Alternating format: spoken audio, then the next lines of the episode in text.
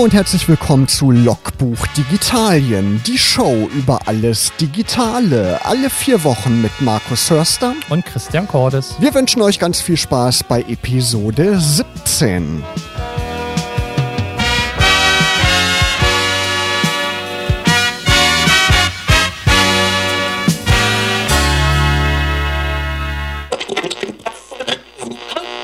Alles ist jetzt der Titelsong des neuen Albums von Bosse, was am 12. Oktober erscheinen wird. Ja, Christian, Episode 17 von Logbuch Digitalien und wir haben uns mal wieder umgeschaut, was gibt es Neues in der digitalen Welt und es gibt einen OnePlus 6 Konkurrenten. Ne? Wir haben ja schon öfter über dieses Smartphone, diesen Flaggschiff-Killer, wie sich das Gerät ja oft gerne bezeichnet oder der Hersteller sich gerne bezeichnet, haben wir ja schon oft drüber gesprochen. Und jetzt gibt es von Xiaomi, das ist glaube ich eine chinesische Firma, gibt es jetzt einen Konkurrenten. Ja. Was hast du da schon drüber gehört, Christian? Genau, das Pocophone. Ich habe erst gedacht, das hat was mit dem Möbelhaus zu tun, eine Spaltmarke.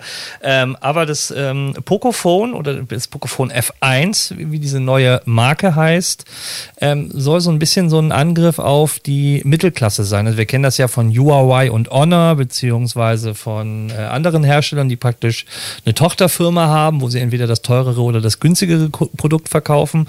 Und so ist es in der Form auch, dass Xiaomi die ja sehr bekannt sind für günstige Geräte und zum Teil aber auch von der Preis-Leistung her gute Geräte, jetzt auch mit einem anderen, mit einer anderen Company, sage ich mal, in den Markt starten wollen, wohl das etwas besserspreisige Segment anzugreifen. Genau, haben auch einen sehr starken Akku drin, 4000 Milliampere-Stunden, ist ganz ordentlich. Das OnePlus 6 hat 3300 Milliampere-Stunden, also hält dann schon länger durch.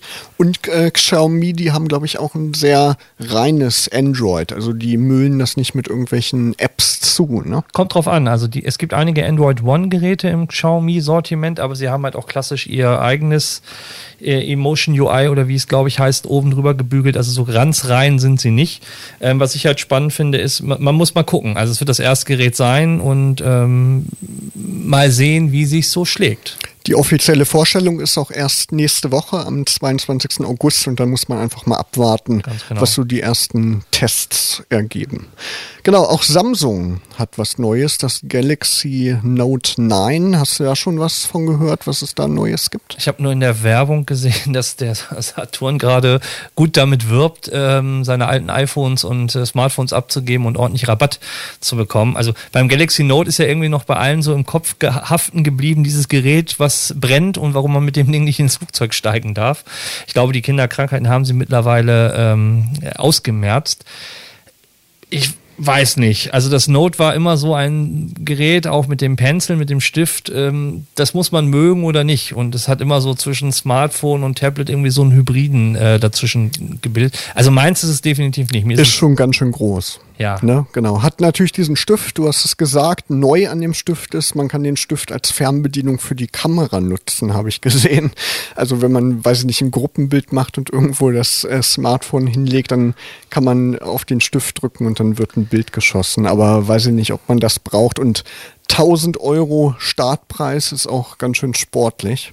Ja. Ne? Aber machen ja alle Hersteller mittlerweile so. Es gibt dafür bestimmt auch äh, Freunde, die es abnehmen. Äh, ich werde keiner sein. Nee, die w Werbemaschine, die läuft auf jeden Fall immer. Was genau. vielleicht auch noch spannend ist, es gibt äh, eine kleine Kampfansage von O2. Ähm, es gab ja vor ein paar Monaten schon, dass äh, die Telekom, also T-Mobile und Vodafone einen Tarif angeboten haben, der tatsächlich unbegrenztes Datenvolumen hat. Unlimited, der liegt bei der Telekom, glaube ich, so um die 80 Euro, Vodafone vergleichbar. Ähm, und nun ist O2 jetzt die Tage auch auf den Markt gekommen und hat gesagt, wir kriegen das Ganze auch für 60 hin. Also äh, Free Unlimited heißt der Tarif bei O2 und bietet quasi unlimitiertes Datenvolumen mit 225 Mbit im LTE-Netz. Wie, wie ist das im europäischen Vergleich? Ist das teuer? Würde man das in anderen Ländern billiger bekommen? Also in anderen Ländern kriegst du es definitiv billiger, weil du wesentlich mehr Datenvolumen äh, für, für dein Geld bekommst. Da ist Deutschland, äh, sage ich immer so gerne, digitales Entwicklungsland, was diese Preispolitik angeht. Ähm, auch was die Downloadgeschwindigkeit mit 225 Mbit angeht, das ist schon okay, aber es gibt halt auch ähm, Telekom mit 300 Max oder halt Vodafone sogar bis 500 Max im Downstream. Das sind natürlich andere Zahlen. Wobei immer theoretischer Wert, muss man fairerweise dazu sagen, wenn genügend Leute in, die, in der LTE-Zelle eingebucht sind, dann erreicht man natürlich diese Werte in der Form auch nur mal in den seltensten Fällen. Aber man könnte das Datenvolumen im Prinzip auch von zu Hause aus nutzen, oder? Dass man ähm, so einen WLAN-Hotspot anrichtet oder wird das dann ausgeschlossen? Ich weiß nicht, wie das mit dem Tethering immer so ist. Es steht halt nicht explizit drin, manchmal ja, manchmal nein und ähm, keine Garantie dafür, dass man dann nicht auch irgendwann den Saft abgedreht bekommt. Weil bei der Geschwindigkeit könnte man sich ja wirklich den DSL-Anschluss zu Hause sparen und dann nur noch über LTE surfen und könnte man dann auch in etwas abgelegeneren Gegenden machen, wo kein Glasfaser gelegt werden kann beispielsweise. Theoretisch ja, aber ich glaube, ich glaube in der Praxis wird es halt nicht machbar sein, weil die meistens einen Riegel vorschieben. Dafür gibt es aber noch auch sehr interessant ähm, für Kunden von der Telekom über die Mein Magenta App, die ihr alle über den App Store oder den Play Store laden könnt, noch bis Ende des Jahres für Vertragskunden mit einem Laufzeitvertrag monatlich 300 Megabyte Datenvolumen als Geschenk.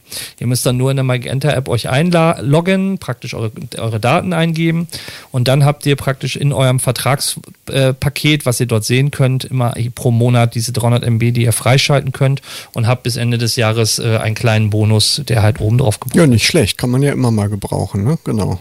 Ich war letzte Woche übrigens in London unterwegs und wir haben ja schon oft über Datenroaming gesprochen. Das funktioniert wirklich alles reibungslos. Man kann sein Handy endlich im EU-Ausland genauso nutzen wie zu Hause. Hast du denn, aber du hast auch hoffentlich dir ordentlich viele WLAN-Hotspots rausgesucht, um die großen Datenmengen zu übertragen. Ich hatte sogar in meinem Hostel EduRoam, dieses äh, Uninetz, weil direkt gegenüber die Nationalbibliothek, äh, die ah. britische war. Und da ist das WLAN-Netz stark genug gewesen, um bis in mein Hostelzimmer zu kommen. Sehr gut. Genau, wir machen eine kurze musikalische Verschnaufpause und danach sprechen wir weiter über Chromebooks. Hier ist The Avener mit Fate Outlines. Viel Spaß. Ihr hört Logbuch Digitalien Episode 17. Chromebooks jeder von euch kennt wahrscheinlich den Chrome Browser und äh, nutzt ihn genauso wie Firefox oder auch den Microsoft Internet Explorer. Und Chrome ist, beziehungsweise Google ist natürlich auch bekannt, nicht nur für den Chrome Browser, sondern auch für sein Smartphone-Betriebssystem Android. Aber es gibt auch Chromebooks. Und ähm, wir wollen uns ein bisschen mit dem Thema mehr beschäftigen, für wen das was ist und äh, was es da eigentlich gibt. Wie sieht es mit dir aus um dem Thema Chromebooks, Markus? Ja, ich hatte mir auch schon mal Chromebooks angeguckt. Ist ja so ein bisschen schwierig. Ne? Es ist nicht wie ein Windows-PC. Also man hat wirklich im Prinzip nur den Chrome-Browser auf diesen Geräten und ist wirklich an das Internet gebunden. Das ist nicht mehr so krass wie vor einigen Jahren. Jetzt kann man einige Anwendungen auch offline benutzen. Aber es ist im Prinzip ein Gerät für Leute, die im Internet surfen wollen, die mal hin und wieder in Google Docs oder in Microsoft Word in der Web-App beispielsweise Texte schreiben wollen und nicht jetzt irgendwie ein volles Photoshop brauchen, sondern eben so Office-Anwendungen erledigen wollen. Und für Schüler ist es natürlich perfekt. Es ist relativ günstig, so ein Chromebook zu kaufen und ist eigentlich eine gute Sache, aber so richtig hat es mich irgendwie noch nicht überzeugt. Aber ich bin gerade so ein bisschen auf der Suche nach einem neuen Rechner. Ich habe ein mittlerweile sieben Jahre altes Notebook, was schon mit der Zeit merkt man, ne, wird das ein bisschen zu langsam. Ja. Und ähm, da wäre ein Chromebook natürlich eine Alternative, weil du hast ja jetzt auch gerade eins gekauft, 380 Euro hast du dafür bezahlt. Ja. Kann man mal machen, ne? Also man muss tatsächlich trennen. Es gibt quasi die Sparte, sag ich mal, Chromebooks äh, for Works, also wo es um Unternehmensgeräte gibt, die praktisch die G Suite, das ist ja die kostenpflichtige Variante von Google Docs, Meet äh, etc. pp, also ähm, Office und Kollaborationssoftware im Unternehmensansatz oder Ansatz. Und es gibt halt die Gratis-Varianten, die wir so alle kennen. Und Chromebook stellen quasi einen Hybriden dar und der ein Betriebssystem hat, was quasi nicht physikalisch unbedingt auf der Festplatte in voller Gänze liegt, sondern sehr viel halt in der Cloud. Und was seit neuestem auch bei vielen Geräten die Android Play Store Unterstützung hat, sodass ich quasi meine Android-Apps auch nativ auf dem Chromebook laufen lassen kann. Hat man natürlich eine große Auswahl dann. Ne? Dieser Chrome Web Store, der ist ja relativ übersichtlich. Genau, der ist halt eher äh, nicht so dick besiedelt, wie wir sonst App Stores kennen. Mit dem Play Store dazu habe ich wirklich eine Bandbreite. Ich kann genauso Word, Excel, PowerPoint, ich kann auch Skype und Co. auf einem Chromebook laufen lassen. Ähm, und es ist extrem rasant schnell. Also nach sieben Sekunden startet es uns betriebsbereit. Ähm, es ist sehr leicht, sie sind sehr kostengünstig und halt, wie gesagt, ein großer Vorteil für die Leute, die halt wirklich sehr viel mit Cloud-Diensten ähm, und Anwendungen, die halt in Web-Apps laufen, arbeiten. Ähm, das Chrome OS-System ist natürlich absolut virensicher und man muss sich nicht um Software-Updates oder ähnliches kümmern, weil das übernimmt das Chromebook ähm, im Hintergrund für einen automatisch. Ja, und die Daten sind auch sicher. Wenn die sowieso mit Google Drive äh, synchronisiert werden, ne, dann ist egal, wenn das Gerät mal geklaut wird, ist natürlich auch doof, aber dann sind die Daten sowieso in der Cloud gesichert. Macht ja nicht jeder mit einem Windows-Notebook genau. so. Ne? Also das ist wirklich für, für flexible Wanderarbeiter, sage ich mal, die ein leichtes Notebook haben oder brauchen, ähm, die sehr viel Wert darauf liegen, schnell arbeiten zu können, lange Akkulaufzeiten zu haben, die kein Problem mit Cloud-Anwendungen haben, ist das eigentlich momentan das beste Modell, was man so in der Preisklasse bekommen kann. Es gibt alternativ dazu auch noch Chrome Boxes und Chrome Bits. Chrome Bits sind quasi so kleine wie USB-Sticks, die man an den Fernseher schließen kann, auch mit Chrome OS drauf. Die werden auch sehr gerne verwendet für so Kiosk-Systeme in Supermärkten oder halt auch in, in Bildungseinrichtungen oder Kulturzentren. Und es gibt die Chrome Box, was quasi so ein kleines Gehäuse, ähm, Schulschachtel groß ist, ähm, was ein Mini-PC in der Form darstellt, auch mit Chrome OS. Und dort habe ich natürlich genau wie beim Chromebook oder beim Chromebit auch das Chrome-Betriebssystem und kann da halt aber auch über die Anschlüsse, wie gesagt, noch eine externe Webcam, Maustaste Tastatur etc. pp. und einen Monitor oder sogar zwei Monitore anschließen. Und die Geräte sind wahrscheinlich alle mit ARM-Prozessor ausgestattet, oder? Wie die Smartphones auch? Oder sind da auch Intel-Chips verbaut? Intel-Chips, sogar i5, i7, ähm, ähm, Intel Celeron bei den Chromebox und bei den Chromebooks zum Teil sogar MediaTek und andere. Also da ist es zum Teil noch breiter gefächert. Google bietet ja selber auch ein Chromebook an. Das Pixel ist sehr hochpreisig, sehr ein High-End-Gerät quasi. Und da gibt es jetzt auch Gerüchte, dass irgendwann möglich sein soll, Windows 10 da drauf laufen lassen zu können. Genau, es soll einen Bootloader geben, der quasi es auch ermöglicht, auf Chromebooks ähm, Windows 10 laufen zu lassen. Muss man dabei sagen, frisst sehr viel Speicher. Und das ist ähnlich, wie wir es vom Mac kennen. Da gab es auch Bootcamp und man könnte dann auch Windows drauf laufen lassen. Ich weiß nicht immer, ob man das braucht. Also ich finde das immer ein bisschen schwierig. Ich bin ja so für rein klassische Systeme auf einem System, damit auch nichts äh, durcheinander kommt. Ähm, aber wer es möchte, kann es natürlich in der Form machen. Wobei, wie du schon sagst, die Chromebooks von ähm, oder die Pixelbooks Pixel, ja, sind ja. halt letztendlich eher die teureren Varianten und sind auch eher so für Unternehmenskonstrukte äh, halt gedacht. Ja, aber das würde die Sache natürlich noch attraktiver machen. Ja. Ne? So hätte man Chrome OS für den Alltag und wenn man es wirklich mal braucht, kann man seinen Windows booten und dann seinen Photoshop nutzen und so weiter. Man kann auch alte Laptops, ähnlich wie man da Linux als Distribution draufspielen kann, gibt es auch verschiedene Loader, wo man quasi Chrome OS auf alte Laptops noch draufbringen kann und ihnen damit ein zweites neues Leben einhauchen kann. Könnte ich ja bei meinem mal probieren. Ja, versuch's mal. Ich bin Vielleicht sehr gespannt. Das, ja. Ich habe auch noch ein altes Laptop rumliegen, wo ich es auch noch mal austesten wollte. Berichte ich dann in der nächsten Sendung auf jeden Fall. Genau, also du würdest es auf jeden Fall empfehlen, wenn jemand auf der Suche ist. So als Alternative sollte man das auf jeden Fall mal im Hinterkopf behalten. Genau, also ich habe mir eine Chromebox und ein Chromebook äh, bestellt. Die Chromebox als, als, als stationären Arbeitsrechner und auch für den Meetingraum so als Videokonferenzsystem absolut zufrieden, super schnell, läuft flüssig. Äh, da kann sich jeder mit seinem Google-Konto anmelden, hat alle seine Umgebung sofort da. Perfekt. Ja, und ich bin ja auch eh ein Chrome-Nutzer schon seit Jahren. Ne? Und wenn man sich in diesem Umfeld sozusagen aufhält, dann ist das ja eine gute Sache. So, wir machen jetzt erstmal Musik und dann geht es auch um Hardware-Kauf, nämlich um gebrauchte Hardware.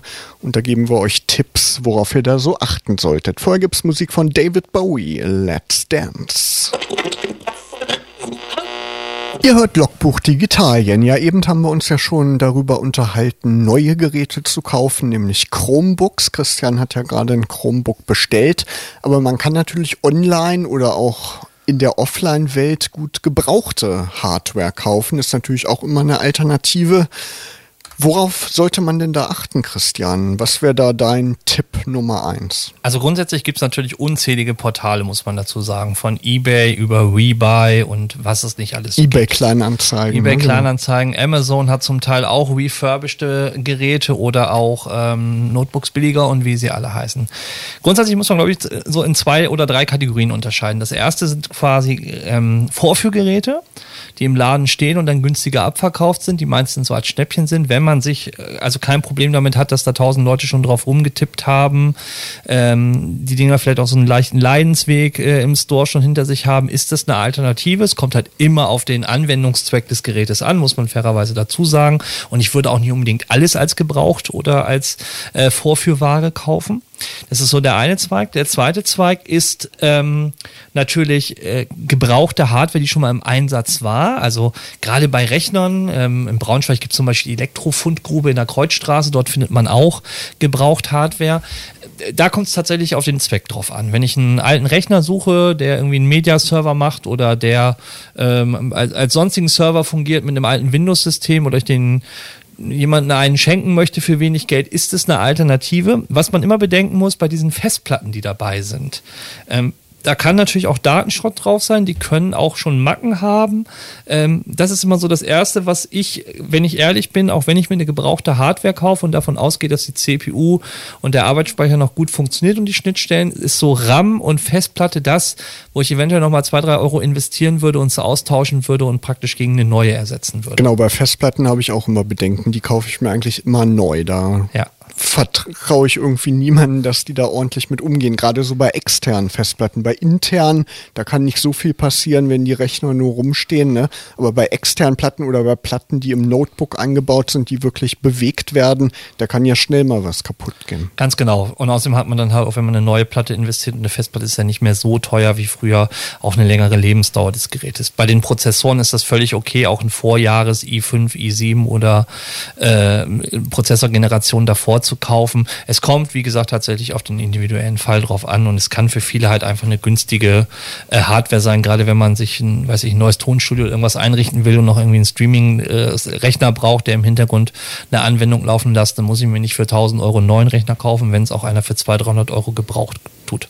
Genau, und wenn man jetzt nicht äh, im Laden guckt und da Vorführgeräte kauft, sondern von Privatleuten Gebrauchtgeräte abkaufen möchte, beispielsweise bei eBay, ist das wie bei allen Sachen, die man bei eBay kauft, dass man auf die Fotos guckt, sieht alles ordentlich aus, sind genug Fotos da, ist die Beschreibung irgendwie gut und hat man da einfach ein gutes Gefühl. Ne? Und ja.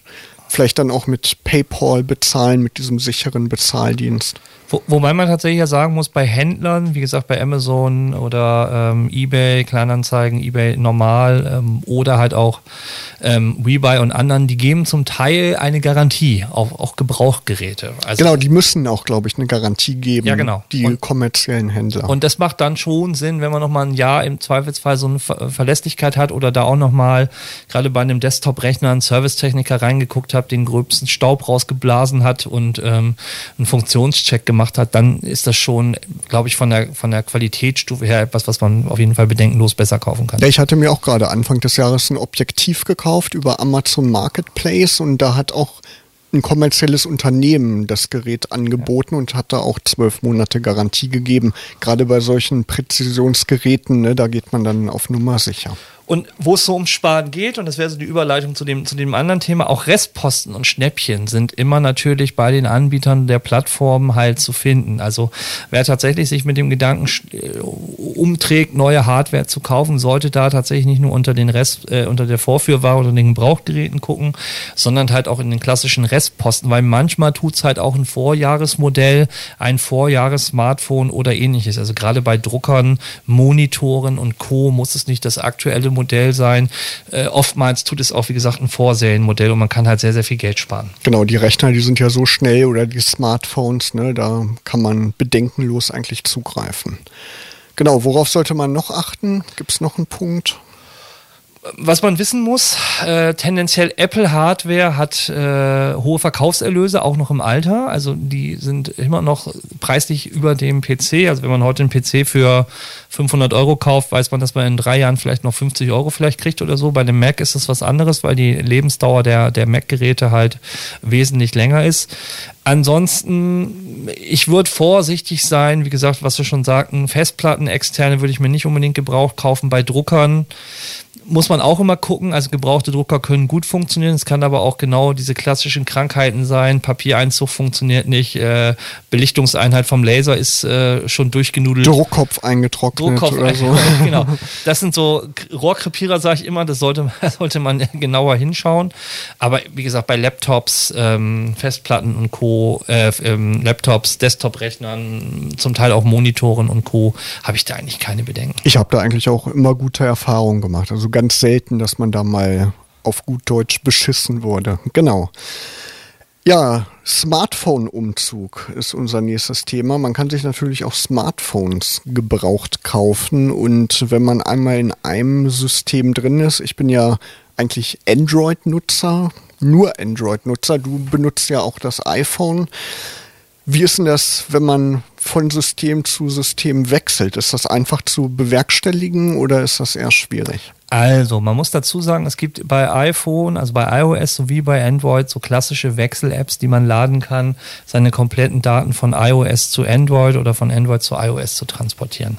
Äh, grundsätzlich kann man halt aber ja auch sagen, dass man ähm, innerhalb des der Ökosysteme halt quer nutzen kann. Also ich kann ja, muss ja nicht iCloud nutzen auf dem iPhone, ich kann auch Google nutzen und kann praktisch meine Kontakte auch automatisch so äh, rüberholen und, und in der Form mitnutzen. Ähm, man muss halt vorher sich Gedanken machen, von welchem System komme ich, was ist wichtig, was kann ich mit rübernehmen. Meistens geht es um Kontakte, um geht es um den Kalender, es geht um Fotos, Notizen, also diese klassischen PIM-Sachen, Personal Information Management. Ähm, die kann ich problemlos über verschiedene Dienste synchronisieren. Was schwierig wird oder fast schier unmöglich, sind quasi die gekauften Apps, weil es nicht jede App auch für, den, für das andere System gibt. Ähm, bei kostenlosen Apps ist es sowieso kein Problem, die kann man einfach nachladen, aber bei Kauf-Apps kann ich sie nicht einfach von Android zu iOS oder von iOS zu Android transferieren. Genau, an viele Apps gewöhnt man sich ja auch wirklich, ne? Und die will man dann gar nicht mehr missen und das ist dann schon gar nicht so einfach, eine entsprechende Alternative zu finden. Gerade bei iOS gibt es ja viele tolle Apps, die es in der Android-Welt in der Form gar nicht gibt. Genau, und bei Musik ähm, ist es auch so ein Thema, ähm, wobei ja die gekauften MP3s halt vom Player her auch, auf, wie gesagt, auch im Android-System laufen. Ähm, Spotify oder an Musikstreaming-Dienste, Netflix, was man nutzt, ist auf den anderen Geräten halt auch problemlos übertragbar. Ähm, das ist halt nicht so eine große Hürde. Das sind halt, wie gesagt, hauptsächlich so, scheidet es sich an den klassischen Apps. Also wenn das mal ansteht, der Smartphone-Umzug bei euch, dann braucht ihr euch nicht so große Gedanken machen. Das ist schon irgendwie zu bewerkstelligen. Ja, wichtig vorher immer dran denken, Backups zu machen und halt zu gucken, welche Sachen kann ich auch im Zweifelsfall auslagern. Also Cloud-Dienst zum Beispiel zu nutzen, um seine Unmengen an Bildern zwischen zu parken ähm, oder halt das Smartphone an den Rechner anzuschließen und da nochmal ein lokales Backup auf dem Gerät zu machen. Jetzt gibt es Musik von Iggy Pop, ein richtiger Klassiker hier bei Logbuch Digitalien, The Passenger. Ihr hört Logbuch Digitalien Episode 17. Und wo wir gerade schon bei Alternativen sind, unser Thema der heutigen Sendung heißt ja Wechselstimmungen, ähm, gibt es natürlich auch ein Thema, um das wir nicht drum rumkommen, ähm, freie Software oder Open Source. Nutzt du Open Source Software im äh, alltäglichen Gebrauch, Marco? Teilweise. Zum Beispiel mein ZIP-Programm ist Open Source. Ich benutze 7-Zip ganz oft gibt ja WinZip heißt, glaube ich, die Mutter aller ZIP-Software und 7-Zip ist eine gute Alternative. Lässt sich im Kontextmenü im Windows Explorer auch wunderbar einbinden und da kann man seine ZIP-Archive ganz einfach entpacken oder auch neue Archive erstellen. Die meisten von uns kennen ja OpenOffice zum Beispiel. Genau, als, OpenOffice. Als, als Windows, äh, als Office-Paket-Alternative. Genau. Oder auch letztendlich äh, der, der Firefox-Browser war ja auch eines der ersten freien Browser, die halt neben dem Internet Explorer, der jahrelang immer bei Windows mit dabei war, auf den Markt gekommen ist. Aber es gibt halt noch viel, viel mehr. Und ähm, es lohnt sich zum Teil dort auch hinzugucken, weil auch in der normalen Alltagswelt, in unserem digitalen Leben, sehr viel Open Source Software eigentlich im Einsatz ist, die wir versteckt gar nicht sehen, weil zum Beispiel unzählige Server mit Linux laufen im Hintergrund bei ganz vielen Unternehmen, wo kein Windows-Server praktisch aktiv ist, um verschiedene Dienste zu übernehmen. Und natürlich Linux als Betriebssystem, als bekanntestes Open-Source-Betriebssystem, was offen ist. Ist ganz spannend. Es gab, äh, was auch kaum einer weiß, die niedersächsischen Finanzämter deren Betriebssystem auf den Dienstrechnern ist ein Linux. Wirklich? Ja. Die haben 12.000 Rechnersysteme in Niedersachsen und die sind alle mit Linux betrieben. Und ich glaube, Android ist auch Open Source, oder? Genau, Android als Betriebssystem, was wir auch sehr gerne nutzen und worüber wir sehr oft reden, ist natürlich auch ein Open Source System, was in der Form die Smartphone-Hardware-Hersteller äh, sich auf ihre Smartphones laden können und halt portieren können und damit halt Handel betreiben können. Genau, und Open Source heißt ja nicht, dass die Software irgendwie schlecht ist, nur weil die kostenlos ist. Das sind ja meistens tolle Produkte, die man da bekommt. Ne? Ganz genau. Genau, FileZilla fällt mir gerade noch ein, benutze ich diesen FTP-Client. Ja, auch Open Source. Bildbearbeitung GIMP. GIMP, genau, ganz bekanntes Beispiel. Inkscape, das ist so eine InDesign-Alternative. Äh, es gibt ähm, Skype am Anfang, als es noch nicht zu Microsoft Stimmt, gehörte, ja. war auch eines der bekanntesten Open Source ersten Produkte, die es in der Form gibt. Und wir haben sehr, sehr viele auch äh, wenn wir mal in uns gehen und gucken, was wir im Einsatz haben, ähm, auf, auf den diversesten Rechnerplattformen vorhanden. Was heißt Open Source eigentlich? Naja, Open in der Source in Form, es ist eigentlich gedacht, dass es der Quellcode in der Form offen liegt und dass es eine Community gibt, die das weiterentwickelt. Das ist in der Linux-Welt ja sehr, sehr weit vertreten, dass es sehr, sehr viele Entwickler gibt, die quasi in der Form ähm, die, das, die Linux-Distribution weiterentwickeln. Bei Open Office ist es ja auch so, dass man mal angefangen hat, wie gesagt, an dem Code äh, die Community zu beteiligen. Es gab dann so Spaltprodukte, LibreOffice oder LibreOffice ist letztendlich so ein ja, Spaltprodukt oder eine Weiterentwicklung, wenn man es so sehen will, auch vom, vom Open Office. Und da tut sich halt unheimlich viel. Und ähm, ja, es, bei vielen Dingen tatsächlich, wer kleines Budget hat, ähm, einen Rechner auch gebraucht vielleicht gekauft hat und sagt, ich möchte ihn irgendwie meinen Eltern oder so zur Verfügung stellen, möchte aber nicht nochmal 200, 300 Euro für eine Office-Lizenz hinzupacken, der kann halt auch mit sehr viel Open-Source-Software ein vollkommen arbeitsfähiges Paket sich schnüren, um mit diesem Rechner halt gut arbeiten zu können. Genau, gibt ja auch viele Seiten, die diese Programme dann listen. Ne? Da kann man dann gut darauf zugreifen. Ja. Genau, noch ein Thema, was wir uns für heute überlegt haben, Backup-Strategien. Wir haben ja schon über Backup beim Chromebook gesprochen. Was ist denn so deine Backup-Strategie der Wahl? Hast du eine Schublade voller externer Festplatten zu Hause liegen und schaufelst da einmal die Woche oder einmal im Monat oder im ungünstigsten Fall einmal im Jahr deine Daten drauf? Oder was ist deine Strategie, Christian? Ich fahre eher so mehrgleisig, muss ich sagen. Ich habe auf der einen Seite eine physische Festplatte in einem NAS, wo praktisch meine Time Machine Backups meiner Macs drauflaufen. Ähm, ich habe aber auch gleichzeitig noch Backblaze, also es ist quasi ein Cloud-basiertes Backup, wo meine Macs auch über die Internetleitung halt auch nochmal ein Backup in der Form sichern. Äh, bei den Daten ist es halt unterschiedlicher. Also das eine bezieht rein nur auf das Gesamtsystem-Backup. Bei den Fotos ähm, habe ich verschiedene Dienste, wo ich in der Cloud speichere. Ähm, bei den Kontaktdaten und Kalendereinträgen ist es genau identisch. Ähm, ich teile das so ein bisschen. Ähm, aber ich äh, habe nicht nur ein reines Device und würde mich auch schwer damit tun, in meinem Use Case in der Form zu sagen, sagen, ich mache es nur auf einem NAS, sondern ich fahre, wie gesagt, in dem System oder bei den Systemen parallel. Ja, ich mache das auch. Besonders wichtige Daten speichere ich auf jeden Fall in der Cloud, damit die auf einem Server irgendwo anders liegen. Aber ich habe natürlich auch externe Platten, wo ich immer mal was drauf schiebe. NAS jetzt noch nicht, aber habe ich auch schon überlegt, mir mal anzuschaffen. Ja. Ne? Und dann kann man ja Backblaze oder andere Backup-Dienste auch in das NAS einbinden. Und da braucht der Rechner gar nicht laufen und das NAS wird dann in der Cloud gebackupt. Ganz genau. Also da gibt es, wie gesagt, unterschiedlichste Möglichkeiten, wie man es, wie gesagt, miteinander koppelt. Ähm, bei, bei den Smartphones mache ich es zum Beispiel tatsächlich so, dass ich die Online-Varianten nutze. Also genau, mache ich auch. Im, ja. im, im Google, mit einem Google-Konto synchronisiere und praktisch die App-Daten dort lege oder halt bei iCloud letztendlich auch das Backup reinschiebe, hat einfach den Vorteil, wenn ich unterwegs bin, mir das Telefon abhanden kommen würde oder ich ein neues Gerät brauche, komme ich an diese Datensätze ran. Wenn ich es auf dem Rechner zentral zu Hause hätte, äh, wäre es dann halt schwierig, äh, von unterwegs aus das in den Wiederherstellungsprozess zu gehen. Und daher ähm, habe ich das gewählt als Hauptvariante. Genau, ich habe ja schon mal erzählt, da hast ja schon mal drüber geschmunzelt, dass ich auf meinem Smartphone sogar drei verschiedene Cloud-Dienste für meine Smartphone-Fotos installiert habe, also von Google, Microsoft und Amazon. Also gehe ich auf Nummer sicher. Ja, mit den jeweiligen Einschränkungen, ja. die du letztendlich hast. Ähm, bei, bei Google werden es, glaube ich, runterkomprimiert, die Bilder. Das ist nicht die volle Auflösung. Genau, 13 Megapixel ist da die Grenze. Genau, und bei, ähm, Bei Amazon ist volle Auflösung, wenn man Prime-Mitglied ist, ne, dann ist das ja da drin, genau. Und OneDrive auch. Ja. Genau.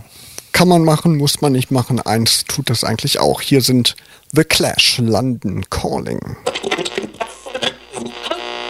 Ja, und wir wollen euch natürlich nicht gehen lassen ohne unsere monatlichen App-Tipps, Christian. Was hast du denn heute mitgebracht? ich habe was total analog-digitales. Und zwar die E-Post-App Briefe und Faxe. Jetzt Markus lacht schon. Ich habe lange danach gesucht. Ähm, ab und zu kommt es ja tatsächlich noch mal vor, dass man einen Fax schicken muss. Ja, klar. Soll hat- noch vorkommen. Soll noch vorkommen. Es gibt so einige Leute, die oder Anbieter oder der Behörden, die darauf äh, bestehen, ein Fax zu bekommen. Und ich habe dann lange überlegt, wie kriegst du das eigentlich hin? Und habe einen Dienst gefunden mit der mit der DHL, mit der Deutschen Post. Und da gibt es halt auch diese E-Post-App. Und da habe ich halt die Möglichkeit, ähm, PDFs per Fax zu versenden und das kostenfrei. Und ähm, kann halt auch über die App äh, Sachen hochladen in eine äh, Dokumentencloud und kann sie von dort aus unterwegs auch mit der App verschicken oder halt auch letztendlich Faxe mit einer deutschen Rufnummer empfangen. Ähm, ist für diejenigen, die es sehr gelegentlich mal brauchen, eine sichere Bank, sage ich immer, um doch nochmal faxen zu können. Ja, tolle Empfehlung. Oder du kannst ein Selfie machen und das Selfie faxen. Auch eine witzige Geschichte. Ja, ich habe auch was mitgebracht. Ich habe ja erzählt, ich war in London letzte Woche und war da auf der Suche nach einer vernünftigen U-Bahn-App und bin da auf Citymapper gestoßen. Gibt es für viele große Metropolen, auch für Berlin, Hamburg, Düsseldorf, Köln und unter anderem auch für London. Und da kann man sich wunderbar visuell aufbereitet navigieren lassen. Sind so Karten, die man swipen kann. Eine schöne Sache. Ja, soweit unsere App-Tipps des Monats. Wir hören uns wieder am 11. September oder ihr hört uns wieder am 11. September. Schaut bis dahin vorbei auf unserer Facebook-Seite, auf Instagram, auf Twitter und bei logbuch-digitalien.de. Und bis zum 11. September wünschen euch Markus Hörster Und Christian Cordes? eine schöne digitale Zeit.